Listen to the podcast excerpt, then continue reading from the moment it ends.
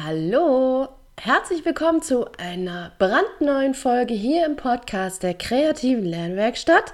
Du hörst es, ich bin immer noch total Corona angeschlagen, aber nichtsdestotrotz gibt es heute eine neue Folge, denn das macht mir einfach immer mega viel Spaß, mit dir ja so ein paar Inhalte einfach zu teilen und dich auf dem Weg zu mehr Konzentration, zu besserem Lernen einfach zu begleiten und euch, also dich und dein Kind, da wirklich zu unterstützen.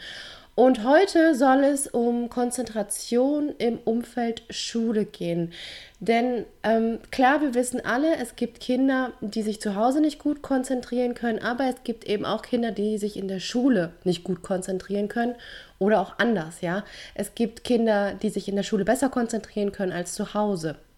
Also die Lernumgebung ist immer ein Punkt, wenn es um Konzentrationsschwierigkeiten geht. Und heute möchte ich mit dir mal so vier ähm, Bereiche besprechen, die aus meiner Sicht wirklich einen Einfluss auf die Konzentration im Umfeld Schule haben.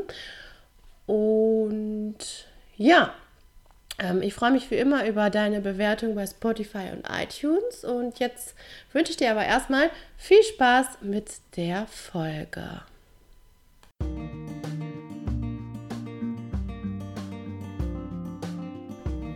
Hey! Du hörst den Podcast der kreativen Lernwerkstatt. Mein Name ist Kati und ich möchte, dass du dein Kind optimal beim Lernen unterstützen und begleiten kannst. Dieser Podcast richtet sich außerdem an alle Interessierten, die genauso viel Spaß und Freude an den Themen Bildung und Schule haben wie ich. Gemeinsam erkunden wir die Welt des Lernens.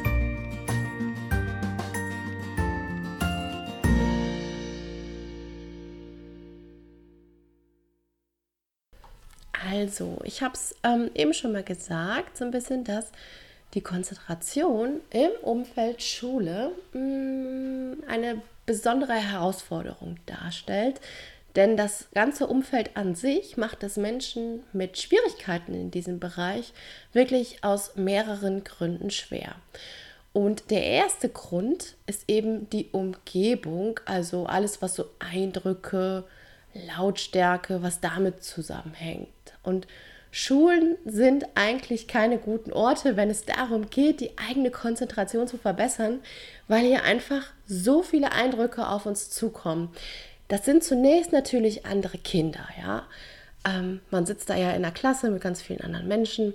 Aber es sind auch Dinge wie wechselnde Klassenräume.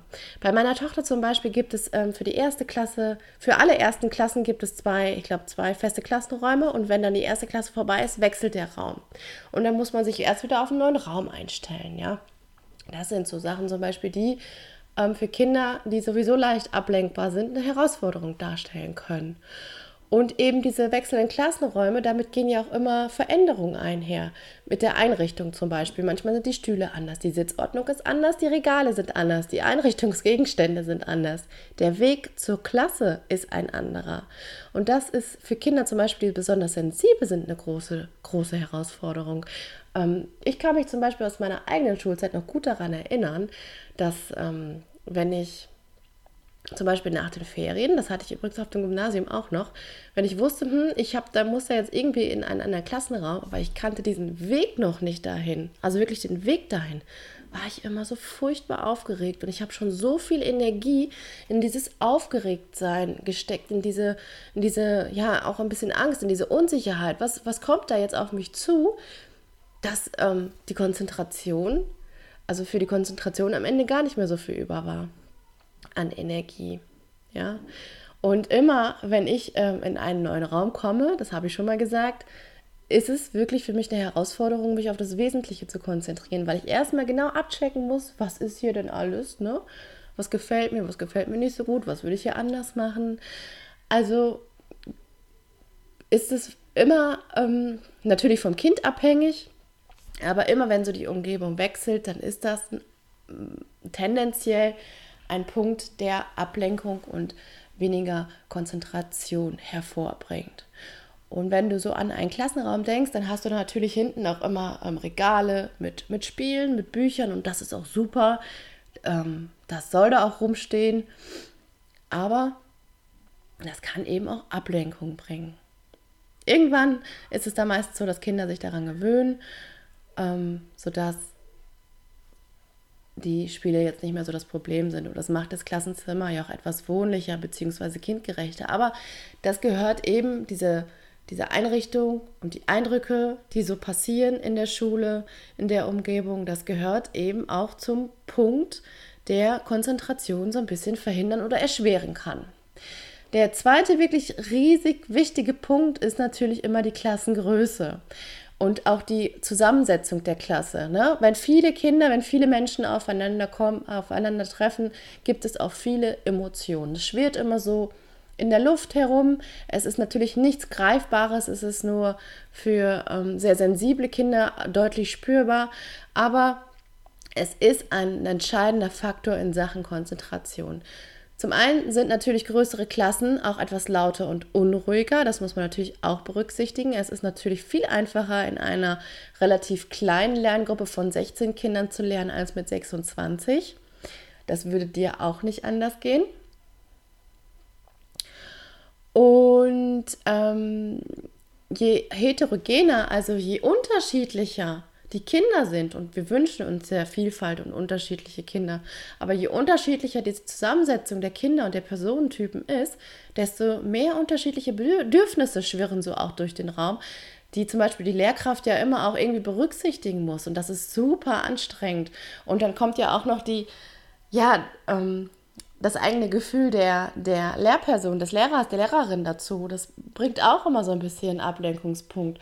Und das ist ein Umstand, mit dem Kinder erstmal umzugehen ähm, lernen müssen. Das dauert ein Weilchen. Trotzdem halte ich es eben für gut, dass Kinder in solchen vielfältigen und inklusiven Klassen lernen, weil es ein Trugschluss ist, von etwas auszugehen, das sich im Normalbereich bewegen könnte. Also es gibt es einfach nicht.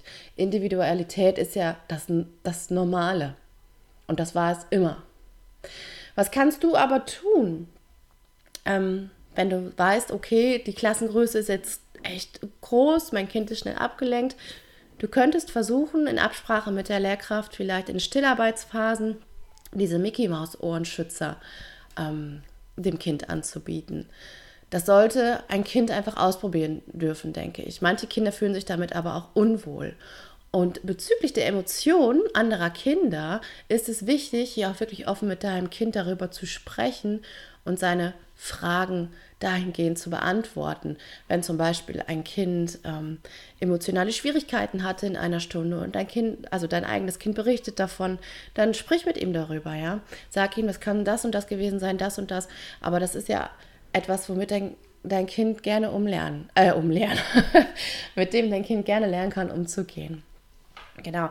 Der dritte wichtige Ablenkungspunkt oder der dritte wichtige Faktor, wenn es um Konzentration geht, ist der Stundenplan bzw. der Lehrplan. Ähm, und hier liegt eine ganz, ganz besondere Problematik bezüglich Schule und Konzentration. Denn ich bin davon überzeugt, Konzentrationsphasen lassen sich nicht, sie lassen sich nicht in einen Stundenplan pressen. Es passiert gar nicht so selten, ich habe das wirklich oft beobachtet, dass Kinder es erst zum Ende einer Stunde, also zum Ende von 45 Minuten, keine Ahnung, nach 30 Minuten, 35 Minuten schaffen, wirklich in so eine Konzentrationsphase einzutauchen. Ja, nur um dann wirklich wenige Minuten später durch das Ende der Schulstunde, durch das Besprechen irgendwelcher Aufgaben, durch, ähm, keine Ahnung, Frühstückspause, wieder aus dieser Konzentrationsphase herausgerissen werden, in die sie gerade erst hereingefunden haben. Und das ist, das ist nie gut.